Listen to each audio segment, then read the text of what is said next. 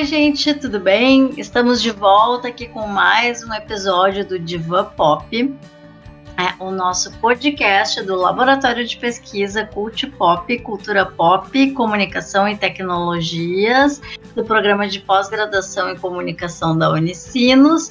Eu sou a Adriana Amaral e está aqui comigo a Laura Ferraza e hoje a gente vai falar sobre um tema que tem crescido cada vez mais, tanto na academia quanto no mercado, em várias questões, que são as relações entre moda e cultura pop por que que isso tem crescido, de que forma essas duas áreas, né, eh, têm se interligado cada vez mais. Eu acho que tem um ponto aí que apareceu, tem aparecido cada vez mais em séries, cinema, em vários produtos, né, artistas inspirados né, da música. Então já, já vem de um tempo essa relação aí entre a cultura pop e a moda. E hoje a gente está aqui para falar um pouco disso. Então eu queria que primeiro a Laura Ferraza, que é historiadora, professora, eh, se apresentasse um pouco e falasse assim como é que ela vê essas relações aí entre a moda e a cultura pop. Oi, Adri, tudo bem? Obrigada pelo convite. Então, eu sou Laura Ferraz, eu sou historiadora de formação, sou especialista em história da arte, história da moda e venho há algum tempo pesquisando um pouco essas relações mais contemporâneas, esses desdobramentos aí da moda na atualidade, né, e como que ela se relaciona com essas questões da cultura pop, principalmente na questão uh, dos figurinos de séries, de, do cinema, né? Então, uh, eu percebo realmente que há uma conexão muito forte entre a moda e a cultura pop, que elas permeiam meios semelhantes, né? Tanto estão presentes aí em produções audiovisuais, em produtos uh, de venda mesmo, de venda direta para o consumidor. Então, também são áreas em que a gente consegue trazer algumas reflexões uh, próximas, né, que se aproximam aí e que conversam em vários momentos. E aí, tanto que eu e a Adriana, a gente está coordenando um GT sobre moda e cultura pop no colóquio de moda, né, que é um congresso anual bem conhecido da área, justamente para a gente poder trazer essas discussões, né, onde se encontra essas relações em vários meios, né? seja através da série, seja através do cinema, uh, dos clipes musicais, das redes sociais. Acho que são muitos espaços aí onde a gente pode ver essas conexões. Pois é, né, Laura? E tem uma coisa que às vezes aparece, né, nessas discussões, né, sobre moda e sobre cultura pop também. Acho que a primeira coisa que muitas pessoas falam e o senso comum ainda fala que é essa questão ah, da futilidade, do porquê estudar isso, por que isso é uhum. importante, uhum. né? E um outro ponto é sobre essa questão do, da efemeridade, assim, de como esses dos movimentos serem efêmeros, dessas coisas não durarem. Né? São duas coisas que aparecem assim, ah, é moda, ah, agora também, né, série, tu, tudo é moda, né? Sim. Inclusive, é, moda como um adjetivo também, né? Isso acaba aparecendo. Em... De algo passageiro. Isso. Aí, como é que tu vê isso? Bom, é, foi bem bacana ter levantado essas duas palavras aí, né? Essa questão da futilidade é algo que eu acho que vem uh, diminuindo né, essa impressão. Eu quero acreditar, não sei se é porque a gente pesquisa nessa área, né? Mas as pessoas começaram a perceber que a moda é algo muito maior, porque ela está no cotidiano das pessoas. Quando a gente abre ali a rede social, né? Se a gente for ver a quantidade de perfis que existem que abordam a questão da moda sobre vários aspectos, né? Desde as dicas de estilo para todos os estilos, né? A, passando aí por uh, perfis sobre história da moda, sobre museus de moda, uh, enfim, sobre figurinos. Então, é, ela está muito presente, ela é um, uma área que, que vende muito, né? Não, vem, não apenas a venda do produto final moda, porque é uma grande área de indústria das, que geram um dos maiores consumos, inclusive até caso para reflexão, mas também tudo que tu associa à moda, né? Quando tu lança um, um, filme que tem uma pegada com moda, esse filme ele vai parece que vai chamar mais atenção.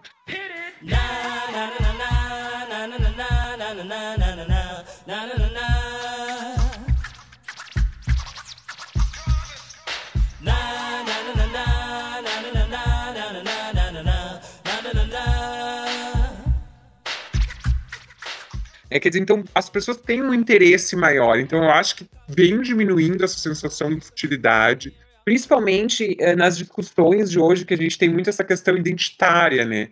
E a gente percebe que, que a moda ela permeia muitas identidades. Né? A, a maneira como cada grupo se veste, se reconhece através de uma forma de vestir. Então, isso vai mostrando que ela vai ultrapassando essa esfera aí da futilidade. Então, e que eu acredito também que é o caso da cultura pop, depois você vai poder dizer melhor. E sobre a questão do efêmero, né, é, eu também acredito que tanto a moda quanto a cultura pop, elas têm essa questão de uma busca pela novidade, né? O novo é algo almejado a todo instante. Então, uh, é, mesmo que esse novo não seja algo completamente novo, tenha referências no passado, ele sempre vem de uma forma nova. Né? Então, essa busca constante pela novidade, ela gera essa sensação de efemeridade. Rapidamente, né, tu cria esse novo, tu cria a expectativa do novo, aí tu cria o novo, e em pouco tempo ele deixa de ser novo, e é necessário criar uma nova, mais uma coisa, algo, algo mais novo ainda. Então eu falo no meu livro, eu falo um pouco que eu tenho um livro, né, que é do meu doutorado, que é quando a arte encontra a moda. Eu falo um pouco sobre, sobre essa questão da temporalidade da expectativa, que eu acredito que, que a moda trabalha com, com essa temporalidade porque está sempre na espera de algo novo que está por vir ao mesmo tempo, eu acho que ser efêmero não significa ser superficial. Né? Pode haver profundidade nessa efemeridade. Eu, eu gosto um pouco disso, assim, acho que tem um autor que é o Mafezoli, que eu gosto, que ele, ele comenta, assim, da, da superfície, né, do que está na superfície. É, e ele faz uma, uma relação, às vezes, com a questão da pele. Uhum. Eu acho bem interessante isso, que a pele é algo superficial, mas é algo Exatamente. importante. então, que, que eu, eu acho legal essa metáfora que ele traz, que ele traz essa metáfora para analisar esses fenômenos da sociedade, como a, a, moda, enfim, todas essas coisas que as pessoas acham que é superficial, né? E a cultura pop estaria nesse também.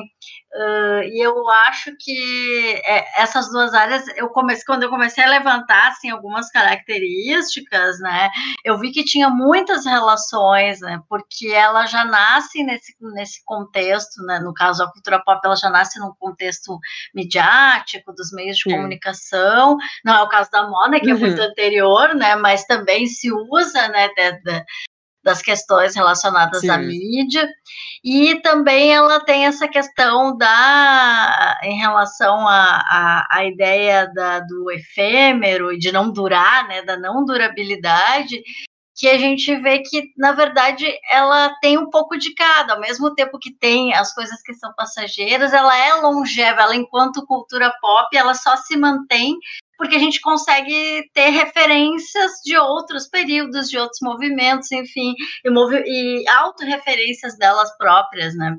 E a moda também funciona um pouco nesse nesses processos, assim, que são cíclicos, né? Eu acho que é muito mais processos de circulação e processos cíclicos da temporalidade, né? Até porque se a gente for ver, uma das tendências super em alta tem a ver com a questão da nostalgia, por exemplo. É. Né? E a nostalgia está na cultura pop está na moda também, né? E, mas é sempre uma nostalgia que é de uma forma diferente, né? Então, quando tem uma série, por exemplo, como Stranger Things, que se passa nos anos 80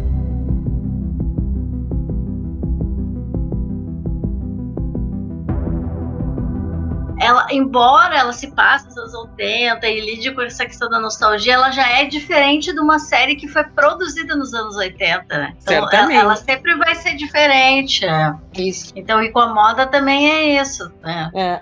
Não, eu acho que é bem como tu falou. Uh, elas estão conectadas em várias questões, porque a, a, moda enquanto um fenômeno histórico, né, apesar dela ter uma data anterior, ela também ela está próxima à época da invenção da imprensa, por exemplo, né? E a própria ideia da circulação de imagens sobre vestimentas, ela estava atrelada a jornais ilustrados, coisas lá dos séculos XVI, XVII. Então parece muito recuado, mas já se utiliza justamente da, dessa conexão com a imprensa, porque tem a ideia de que por trás já tem essa questão da, da do objetivo de venda, né? Que eu acho que é uma coisa importante que a gente tem que considerar, que tem toda essa questão eh, cultural, social, mas que no fim também é algo para que se deseja eh, comercializar também, né? Então acho que que é, também isso é em comum com a cultura pop. Ela também tem um produto final que se destina à comercialização, né? Isso, isso. E é bem como tu disse, assim, essa questão da, da nostalgia, né? Dessa retroalimentação, né? Será que as pessoas sempre levantam essa questão? Nada de novo se cria na moda, né? Tudo tu tá sempre, não, não vem do zero, vem de referências. Só que a forma como tu trabalha essas referências a partir do olhar e dos desejos daquele momento, a partir de uma estética daquele momento em que tu vai retomar esses elementos do passado. Então, é bem como tu disse, eles não vêm iguais, só que eles têm esses, é, esses retornos constantes. Né? Então, acho que isso é bem importante para as duas áreas. Isso, então, essa questão mercadológica é muito importante, né, Laura, para a gente entender as duas áreas, né? Porque não é só como a arte naquele sentido mais tradicional, uhum. né? Então, ela também ela tem elementos artísticos, mas ela tem elementos comerciais, né? Para que ela funcione. É, não é só uma experiência estética. Uh, desinteressada. Isso. Para que as duas coisas funcionem, elas precisam, né? E às vezes também precisam até da replicabilidade, diríamos assim, né? De, né? No caso da cultura pop, é ter vários uh, produtos, séries, a moda também, porque a moda as pessoas associam muito só a questão da roupa, mas não, tem tem a questão do estilo de vida, né, de outros elementos, decoração, até às vezes acaba entrando, né, são vários elementos, a roupa é um deles, né.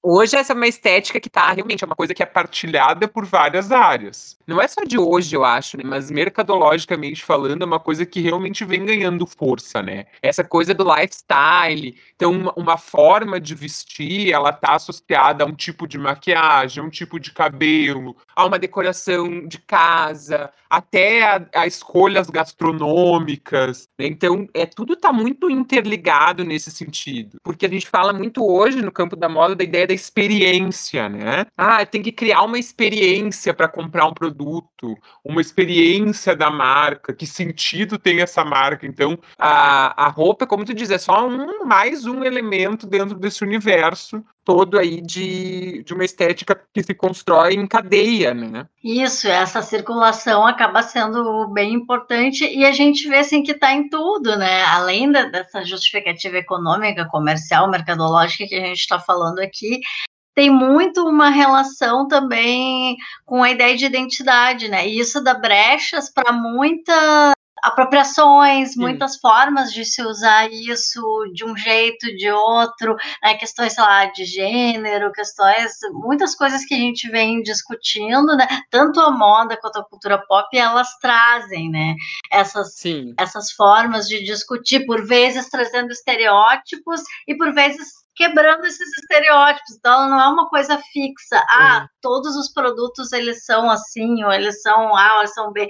Eles vão sendo também ressignificados, né? Sim. A gente pode citar aí uma série de, de né, essa questão das vilãs, né, que a gente vem falando é. muito, né? Porque por causa do, do lançamento do filme Cruella, né, Sim. né, da Disney.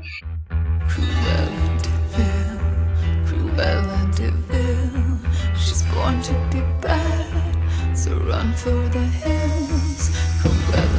É um filme que lida com todos esses elementos que a gente está falando aqui. Sim. Deixa do filme é interessante, mas eu pensando nisso que tu disse, né? Uma pluralidade de formas de, de, de se usar a, a moda e que vai muito ter, ter uma relação com essa questão da identidade, né? Seja ela uma identificação, às vezes é política, social, cultural, uma identificação de pequenos grupos ou grandes grupos, isso vai estar muito expresso, tanto através do, do uso de um determinado estilo, né, como mesmo dos produtos da cultura pop que cada um desses grupos vai consumir. Mas alguns fenômenos midiáticos, como é o caso da Cruella que tu levantou aí, uh, provam quanto a moda engaja as pessoas num produto, né, em torno de um produto. Porque uh, ao pegar uma vilã clássica, né, uma das vilãs ali que vem daquela era clássica da Disney, dos, do, dos desenhos, e, e ressignificar, né, trazer ela para o século XXI, apesar de que, claro, traz para o século XXI no sentido de que o filme foi feito agora, então ele é um produto da nossa época, né, mas ao mesmo tempo ele vai buscar exatamente isso que a Adri disse, várias referências, né? Então a referência ela tá desde a vilã original do, do desenho, passando pela, pelo outro live action que aconteceu nos anos 90, e chegando nesse que, que pretende contar uma história também que se passa com essa personagem antes daquele filme dos anos 90. Então se passa ali mais ou menos no final dos anos 60 e depois no, nos anos 70. É. That's the past. I'm Cruella. Uh, então, realmente, ele é um filme que trata a moda de vários ângulos, porque a personagem é envolvida com esse universo, né? Então, que é uma referência ao filme dos anos 90, em que a, a Cruella é uma designer de moda. Então, né, faz essa referência a esse universo, uh, tanto através dela, tem outra personagem também, né, a antagonista, a gente pode dizer, desse novo filme, que também é uma figura da, desse meio. Então a moda ela, ela, é uma, ela é uma estrutura narrativa ali da, desse filme, né? E ela também ela está presente fortemente né, em todo o enredo, em toda a questão visual. Né? Quando a gente vê a ênfase que foi dada ao figurino, né? de como que esse figurino foi trabalhado, que referências foram buscadas, a gente consegue perceber justamente né, esse casamento entre cultura pop e, e moda em várias áreas do filme, né? Tanto na parte do roteiro, quanto na parte visual e quanto na parte da, do figurino. Isso, e pensando assim, né, que a Disney é, né, que a a produtora é, é, uma grande empresa transnacional que vai transformar isso em vários produtos, bonequinho, né, os Photocop, né, camiseta, maquiagem, aí vai fazer vários licenciamentos, né? Então é todo um, um circuito, diríamos assim, de consumo que é acionado, né, por um produto, né? Veja só, então, a, a importância, assim, né, de, de, entender essa cadeia mesmo, né, de, de, como é que isso funciona, Sim. né, e aí a gente vai ver também lá no o Netflix, né, que veio com a série do Houston, uh -huh. né, que também tem uma coisa de recuperação, né. I have a vision. I'm gonna change the face of American fashion. Words like violence break the silence.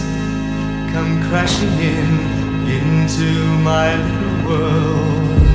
Painful to me. What we need is to figure out your signature. Can't you? What's gonna make me see some gorgeous woman? And say that's a Holstein. Eu acho que também está vendo muito agora, tanto na cultura pop quanto na moda, essa coisa de recuperar na, na sociedade como um todo, eu acho, né? Em vários movimentos culturais a gente vê isso recuperação de figuras que estavam meio que esquecidas, né? Então, Exatamente. eu acho que, por exemplo, essa série do Houston é bem isso, assim, ah, um estilista que foi importante, mas depois caiu no ostracismo e a nova geração não é conhece, então trazer isso, né, por um produto pop, um produto midiático que, que é uma série que facilita também, né, trazer essas histórias. Com certeza, eu acho que é bem isso a ideia de resgatar algumas figuras uh, desse meio, né? Justamente porque esse meio gera interesse. É aonde a gente vai saber que, se, que esse produto se apoia na, nessa ideia, que é essa questão da moda ou da história da moda, de uma forma que vai gerar interesse pelo público. A Cruella, por exemplo, foi muito bem pensado para que justamente o, o filme vá fazer esse tamanho sucesso que logo em seguida começam esses produtos licenciados. O Houston é um caso interessante porque eu achei a série muito boa, apesar de ter algumas questões históricas, né, um pouco controversas, afinal é uma biografia, então sempre é difícil, né, fazer a biografia de uma figura polêmica, mas eu acho que é importante porque traz realmente informações sobre essa figura que muitas pessoas das novas gerações ou que não eram estudiosos da história da moda não conheciam essa figura, né? Então acho que é feliz em trazer essa figura que daí também nos remete para essas épocas aí glamurosas, pelo menos no ponto de vista estético, que a gente tem aquela visão, né? O Estúdio 54 e vários elementos interessantes. Uh, teve um figurino maravilhoso, só que eu achei assim que ela foi comentada ali logo no lançamento, e depois ela parece que já foi, né, essa coisa do efêmero. Ela foi meio que esquecida. E logo veio o fenômeno Cruella e Salsify. E esse parece um pouco mais duradouro, sabe? Então teria que analisar ainda por quê. É, talvez o Houston é muito o que acontece, ele é muito essa questão biográfica, uma figura que existiu, restrito àquela época. E é mais, mais adulto também, né? Tem essa questão que não é, né? Tem, tem questões ali que não é para criança, enfim, é denso, é. Então, acho que também tem um pouco isso. Sim, é uma classificação etária mais alta, e bem isso, enquanto o outro é para um público muito mais amplo, que é justamente essa ideia, vai pegar desde a criança, que vai se identificar ou ter algumas relações ali com a história, até um público adulto, até um público especializado em moda. Agora, a outra área que, que, tem a ver ali com a cultura pop, que agora estou levando toda essa questão das séries, né, e que eu acho que, que também sempre chama atenção para essa questão do figurino e que acaba de uma forma bastante interessante influenciando tendências atuais da moda, são as séries de época. Né? Incrivelmente, uh, claro, figurinos de época são coisas que já chamam a atenção por si, né? mas eles realmente vêm se esmerando imensamente né, as produções nessa questão do, dos figurinos. E a gente vê várias referências, né, tendências da moda atual a partir de figurinos de algumas séries de época. Por exemplo, a série Bridgerton é um bom exemplo, né, que trouxe a, a moda do seu tempo, né, claro, ressignificada através do figurino, e de uma forma atual, mas trouxe ali o, o estilo, o período regência na Inglaterra, virou uma tendência de moda, o Regent Scott, que é uma tendência baseada nos figurinos, na cartela de cores e nos figurinos da série.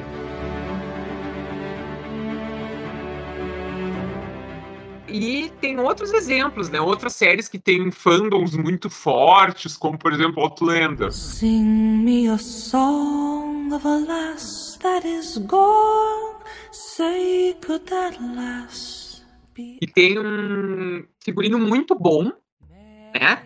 Uh, tem várias coleções de marcas que se inspiram uh, no figurino da série ou criam produtos, né, uh, inspirados em algum elemento do figurino das séries. E tem até fãs também, né, que, que produzem, tentam fazer reproduções eles mesmos, né, para cosplay, para eventos ou até né, tem, tem vários desses perfis assim para uso próprio, tem vários perfis, né, de, de de pessoas que se dedicam, né? Eu vi um cara, eu vi uma matéria da BBC, por exemplo, que tinha um cara no interior lá da Inglaterra que ele vive como se fosse na época da Jane Austen. Ele é muito fã Uhum. E ele, ele produz, Sim, já vi. ele foi até atrás das, é, dos tipos de molde, porque é um molde diferente do que se faz hoje, né? Do tipo de produção que tem Sim. hoje.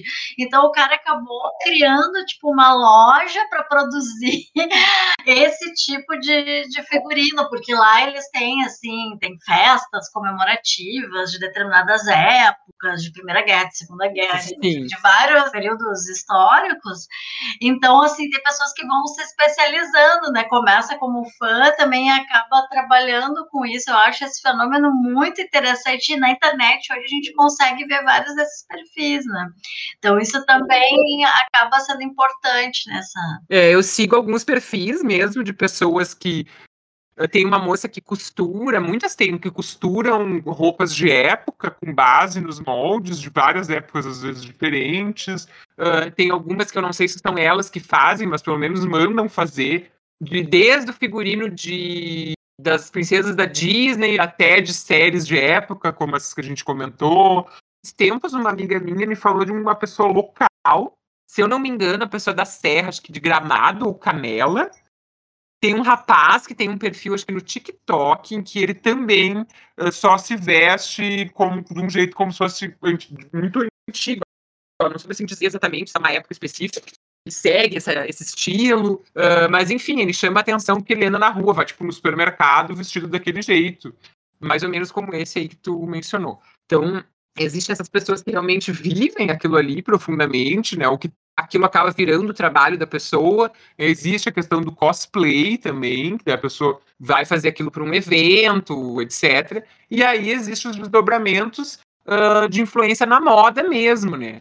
E daí é, é, isso que eu disse, marcas que se inspiram e aí fazem com uma, uma estética mais contemporânea, uh, ou mesmo muitos sites de dicas de estilo, né? Eles pegam ali a série do momento e que tem um figurino que chama atenção, e aí colocam lá uh, como referência a imagem da série, daí há dicas de onde de, de peças que você pode usar ou comprar que vão te ajudar a criar um estilo semelhante ao dessa personagem ou dessa série.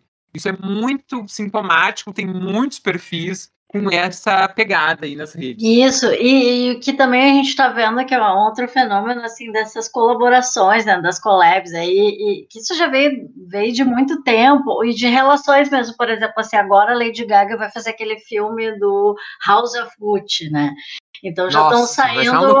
Vai ser, uma loucura. Então já estão saindo fotos dela com aquele visual da Gucci dos anos 80. Então, o que, que, acaba acontecendo também? A gente pega uma figura da música, coloca no cinema. Isso não é uma coisa atual, né? Mas Hoje isso ainda está mais, uh, né, desde que as indústrias começaram, tem esses cruzamentos, mas acho que hoje isso ainda fica mais claro, assim, o mesmo marcas fazendo parcerias, né, que nem eu trouxe para minha aula agora nesse semestre, tinha uma parceria entre a Balenciaga e o Rammstein.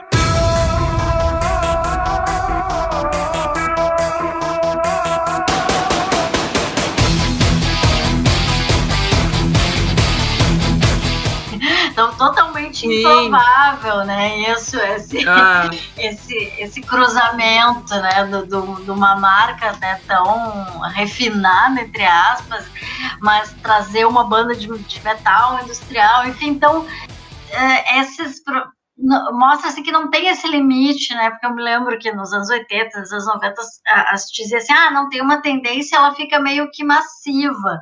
E hoje não, hoje a gente não. vê várias tendências acontecendo ao mesmo tempo. Simultâneas. Com certeza. É, e é legal isso que tu falou, né? Porque eu acho que justamente essa, esse casamento entre indústrias diferentes, né, como essas figuras da música que vão fazer uh, filmes, e no caso a Lady Gaga arrasou, né? Eu amo aquele filme com ela. Pode falar mal, se eu adoro o Nasce uma Estrela. Ah, eu também gosto.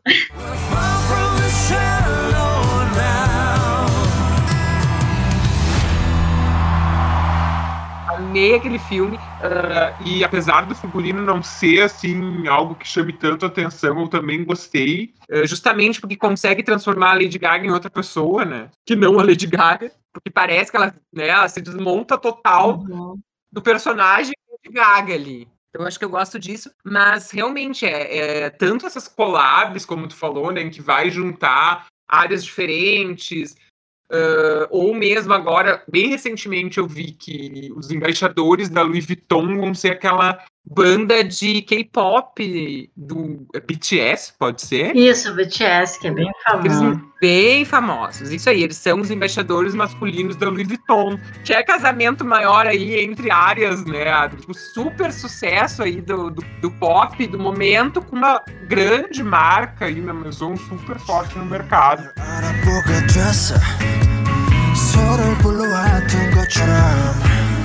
É, então tá aí um garoto, um dos garotos propaganda são eles. E é isso que tu falou, essa esse filme da Lady Gaga para Gucci, meu Deus, a Gucci já tá super falada, porque tem um ótimo impacto nas redes, sabe realmente se construir como marca atualmente de uma maneira muito forte. E agora com esse filme vai ser assim uma loucura, com certeza. Né? Vai ser um boom aí de comentário, de venda. Isso, e aí acaba também trazendo para essa questão até também das, das, mídias sociais, enfim, até agora pelo contexto que a gente está, né, sem desfile. Outro dia eu estava vendo uh, sobre esses desfiles virtuais, né, que estão tendo, Sim. desfile dentro de jogo de videogame, desfile Doideira, 3D, né? então então tá tendo muitas experimentações assim, e também não tem como dizer que isso também não é arte, né? Porque é trabalho que dá para pensar sei lá, uma roupa virtual para um personagem. Então tá tendo cada vez mais uh, possibilidades, né?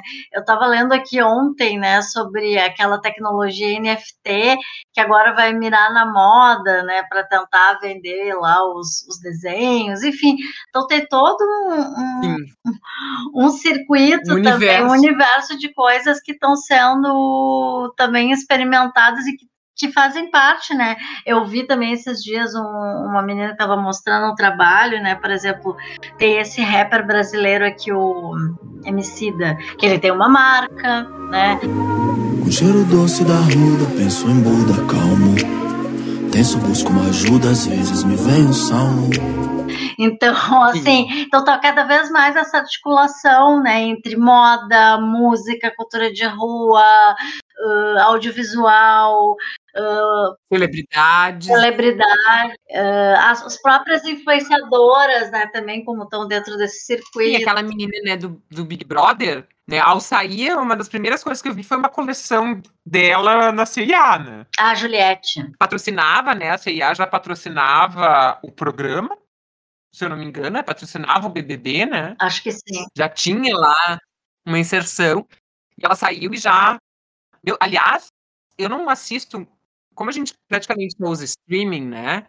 A gente não vê propaganda mais. É, só na TV aberta mesmo. É, aí eu tava. Hoje mesmo foi, foi muito engraçado. Eu saía e eu fui, tipo, levar minha filha no médico. Aí na sala de espera tinha uma TV aberta passando. E é sem mentira. Passou não sei quantos comerciais, todos com essa menina, Juliette. Depois andei pela rua, tinha vários cartazes de né, outdoor, propaganda, com a cara dela também, tipo, de menina. Aí até minha filha disse: Mas o que, que é um milhão no Big Brother? Essa mulher já ganhou mais um milhão em comercial. Minha filha de 10 anos falou isso. Não, ela já, ela já tinha saído com um contrato imenso antes de, de ganhar o programa. Ela, os assessores dela já tinham assinado aí, né? E ela também, ela já foi pro Big Brother com uma personal stylist que montou já o que, que ela tinha que usar. Então também tem toda uma estratégia, né, de, de pensar isso. Então, ela usou um monte de, de, de, elementos, elementos do negócio do Nordeste, enfim, tem toda uma, uma construção que é também de identidade, como a gente vinha falando antes, né? Isso mesmo, isso só reforça, por exemplo, né? Hoje é uma coisa que não é nada incomum existir um consultor de estilo, consultor de imagem, né? Tá super difundido isso, né? A pessoa pode contratar, independente da área que ela trabalha, né? Justamente se preocupando com essa imagem que ela vai vender. Então, imagina ela que ia para um programa ao vivo, né? Uh, ela ter essa, esse apoio por trás, mas a gente vê como isso assim, é uma coisa que está muito difundido hoje. Tem muitos cursos né, de consultoria de imagem, então muitas pessoas se formando nessa área e muita, muita gente produzindo conteúdo e vendendo esse serviço na, nas redes. Eu, por exemplo, acompanho bastante. E eu acho que é uma coisa que vai cada vez se difundir mais, né? Eu conheço algumas consultoras de imagem e elas dizem, não, são pessoas comuns, né? Porque existem Claro, a consultora vai existir, assim como tu vai comprar uma roupa, tu pode comprar uma jaqueta de 100 a 10 mil reais, tu vai pagar uma consultoria de, sei lá, 300, 400 a 10 mil reais, entendeu? Então também existem várias Uh, então, várias pessoas, mesmo pessoas simples, que não estão, não são, tem um super salário, contratam esse serviço de consultoria. Então, acho que isso é bem uh, sintomático, né? Quer dizer, olha o ponto que as pessoas estão se preocupando com essa aparência externa, né? Seja nas redes, é, seja na, no trabalho que elas exercem, que às vezes não precisa ter nenhuma relação com o meio da moda, mas elas querem justamente mostrar para as pessoas alguma coisa através do que elas vestem, que ela é uma, uma boa profissional, que é um profissional sério. Exatamente. Então tem toda essa, essa relação. Não precisa ser uma superstar, uma celebridade, a Anitta, né? Que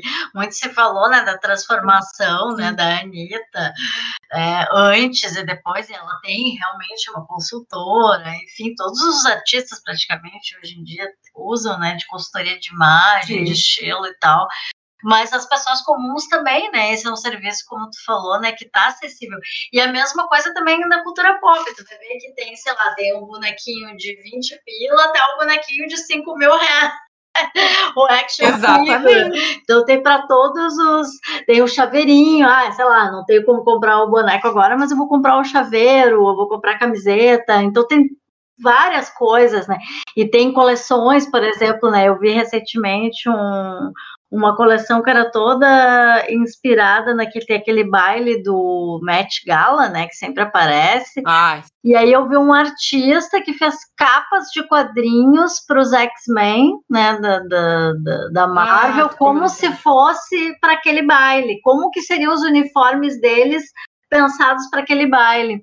Então, achei muito interessante Nossa. esse crossover, assim, para a gente ver como essas coisas estão tão sendo pensadas de forma transmídia mesmo. Né? Com certeza. É só tu, qualquer uma dessas, dessas áreas aí da cultura pop que tu pegar, tu vai conseguir encontrar essa, essas, essas transmídias, como tu disse, né? Vai pegar lá princesas Disney, tem ilustrador que transformam elas em tudo. E mulher tatuada. Pin-up. Como é que seria a roupa da, da princesa Disney se elas fossem para esse baile? Como é que seria as roupas delas na atualidade, se elas se vestissem hoje em dia? Né? Ou seja, tu pega uma coisa da cultura pop e tu vai encontrar esses desdobramentos com um monte de, de outras áreas, né? incluindo a moda, muito. Então as conexões são infinitas quase nesse, nesse casamento aí moda e cultura pop. Eu acho que é realmente Uh, áreas muito próximas, que tem muitos diálogos para estabelecer. E ainda tem pouca bibliografia, né? Isso, Isso se a gente for pensar que, que junte as duas áreas, acho que ainda tem poucos textos, não é?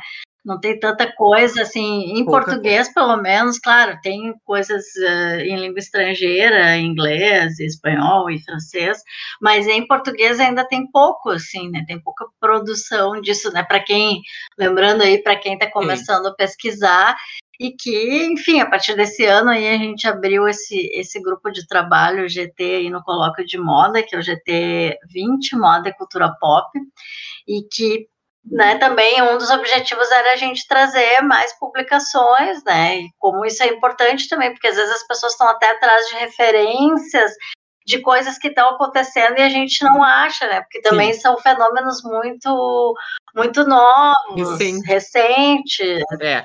Então, é, às vezes até é difícil ter bibliografia. Exato, por exemplo, assim, quando tu vai trabalhar figurino, né? Que é uma, é uma área que tem bem mais produção. Mas aí vai ter, assim, uma boa produção de, sobre figurino de teatro, sobre figurino de cinema. No Brasil, incrivelmente, não tem muita produção.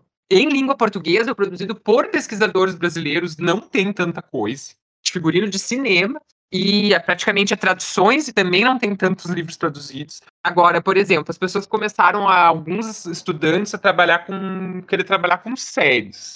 Aí sim, na moda, né? Aí justamente tem alguma produção uh, acadêmica, né, sobre a questão do fenômeno das séries mais justamente nessa área da comunicação, da cultura pop, mas uh, não tem muito trabalho, muitos trabalhos que vão discutir assim de uma forma mais teórica como que tu vai unir essa área das séries com a moda, ou a não ser, mesmo que seja pelo figurino da série, né? Mas não tem quantas coisas existem comentando figurino de série. Se já não tem tantas de cinema, de série, menos ainda. Né, para dar um embasamento geral para as pessoas. Então, é uma área realmente que tem muito que ser escrito e para ser contribuir aqui com, com, publicações, porque é uma área realmente que está carente e as pessoas, principalmente os mais jovens, eles estão com esse desejo de pesquisar isso, que eu acho que é muito salutar, é porque realmente eles estão inseridos dentro uh, desses fenômenos, né? Tem um potencial grande aí, né? Até para quem está começando na graduação e até o mestrado em diante, a gente vê assim como ainda tem pouca coisa produzida, assim, mesmo de séries já tem algumas coisas, mas mais uh, foca mais nessas questões mais dos formatos, dos gêneros, das séries, etc. Mas coisas mais específicas Isso. relacionando com moda ainda tem super pouco tem essas questões de relacionadas até que eu estava falando antes de videogame, de música, né, videoclipe, a própria questão das turnês, Sim. performances. Então acho que tem muita coisa aí para de diálogo, né? Agora até no GT ali a gente estava vendo, estava vendo ainda essa semana os trabalhos aprovados. Aí tem um trabalho, por exemplo, sobre os blocos de carnaval nerds né, no Rio de Janeiro, como se usa, né, de elementos. Muito legal. Tem, tem trabalho, por exemplo, sobre um, um desfile do Moschino que tem a ver com cinema de horror. Então tem vários elementos aí que são possíveis, né, da gente, da gente observar esses fenômenos até do, do TikTok, por exemplo, tem muita. Esse semestre, assim, o TikTok apareceu muito nas minhas aulas, os alunos traziam muitos exemplos de lá, né, de, de, até coisas Sim. que estavam trazendo de anos 90, que tá voltando tendências que estão aparecendo lá. Muito. Eu noto pela minha filha, que é usuária do TikTok, então eu tenho uma informante pessoal sobre o TikTok em casa, mas eu acho que a prova de que o TikTok se tornou um local a ser observado é essa reação recente do Instagram tentando trazer mudanças para a plataforma, que é para competir com o TikTok. Em pouco tempo, o TikTok teve um crescimento muito grande e ele realmente eh, pega uma faixa etária mais específica, mas tem muita coisa sendo produzida ali. Algumas pessoas já me mandaram perfis de arte, perfis de moda extremamente interessantes. Então, é, os jovens, justamente, que estão mais conectados com essa rede, é interessante que eles vão trazer elementos, né? Uh, disso tudo uh, que a gente está falando, dessas referências nostálgicas, de, de, tudo que aparece ali. Principalmente para ti, né, Adri, que trabalha com, também com a, com a parte de música, eh, me chama muito atenção, né, que as tais músicas das trends que eles falam, né, como tem músicas antigas, mas são músicas assim, ó, dos anos 70, dos anos... É, dos anos 60 até tem uma aí agora recente que foi super sucesso, que é uma música lá de 63, algo assim, 64. Às vezes a minha filha começa a cantarolar, ou até umas músicas brasileiras antigas, acho que eu já tava cantarolando uma Elba Ramalho, eu pensei, gente, da onde veio isso do TikTok? Então, de alguma forma eu tô achando que alimenta ela culturalmente com algumas coisas positivas, né? Aí, às vezes, quando ela canta só aquele pedacinho de uma música antiga, não, vou te mostrar o clipe, aí eu já mostro todo, sabe? Já virou uma, uma educação cultura pop midiática. E daí ela canta um pedacinho do negócio e a gente põe pra ela ver tudo. Aí teve a, época ali que o Friends começou a ficar, a aparecer muito, né?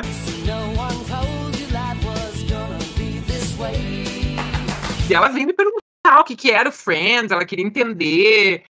Aí eu botei pra ela ver um episódio, ela achou estranho, porque ela era muito pequena, né? Ela, ela disse que não, não conseguiu entender bem o humor ali, porque, enfim, humor mais adulto e tal. E ela perdia, assim, o fio da meada das piadas. Mas é interessante que eles estão tendo contato com muita coisa, né? Muita coisa que é, ou tanto do tempo, do nosso tempo, como coisas mais antigas e que mostra justamente que, que essa geração está se alimentando muito dessa nostalgia, mas ela usa de uma forma nova, não da mesma forma que a nossa geração usou. E isso também desconstrói um pouco a questão da efemeridade, né? Como a gente vê que essas coisas voltam ciclicamente, aí tem uma longevidade, alguns produtos pelo menos vão longe, assim, né?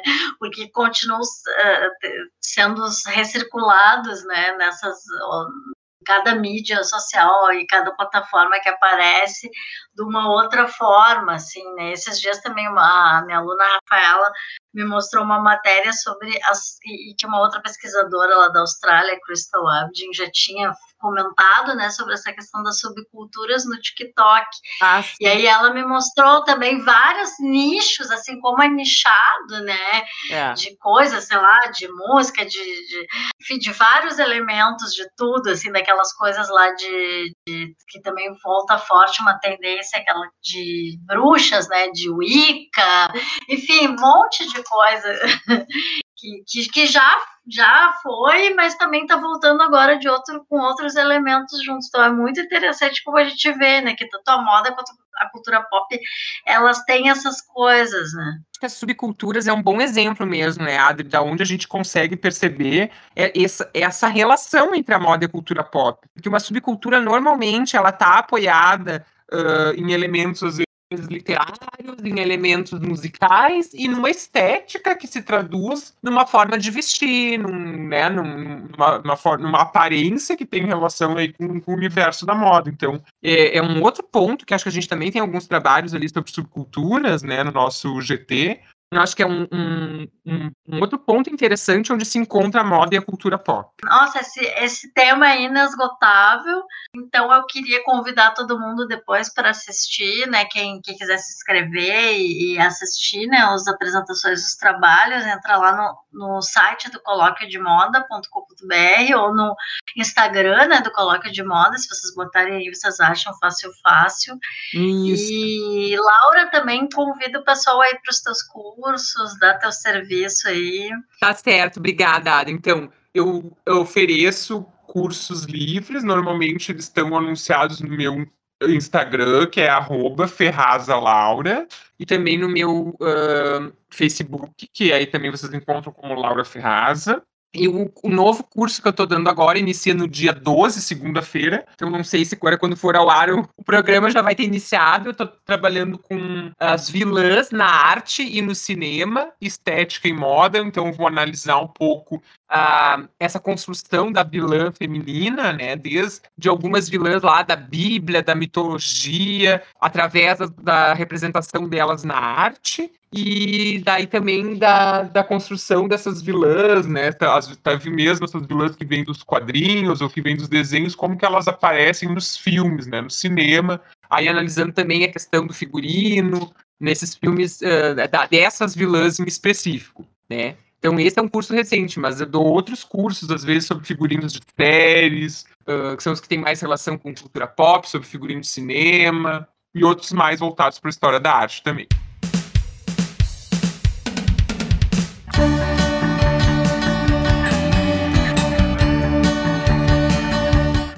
Isso. Eu queria agradecer a Laura aqui por ter vindo bater esse papo com a gente aqui do Diva Pop, né? Hoje em duas, mas uh, trazendo várias, vários exemplos, vários elementos aí. Sigam aí o nosso Instagram, né? O grupo de pop. E eu vou deixar aqui os, todos esses contatos na descrição do programa.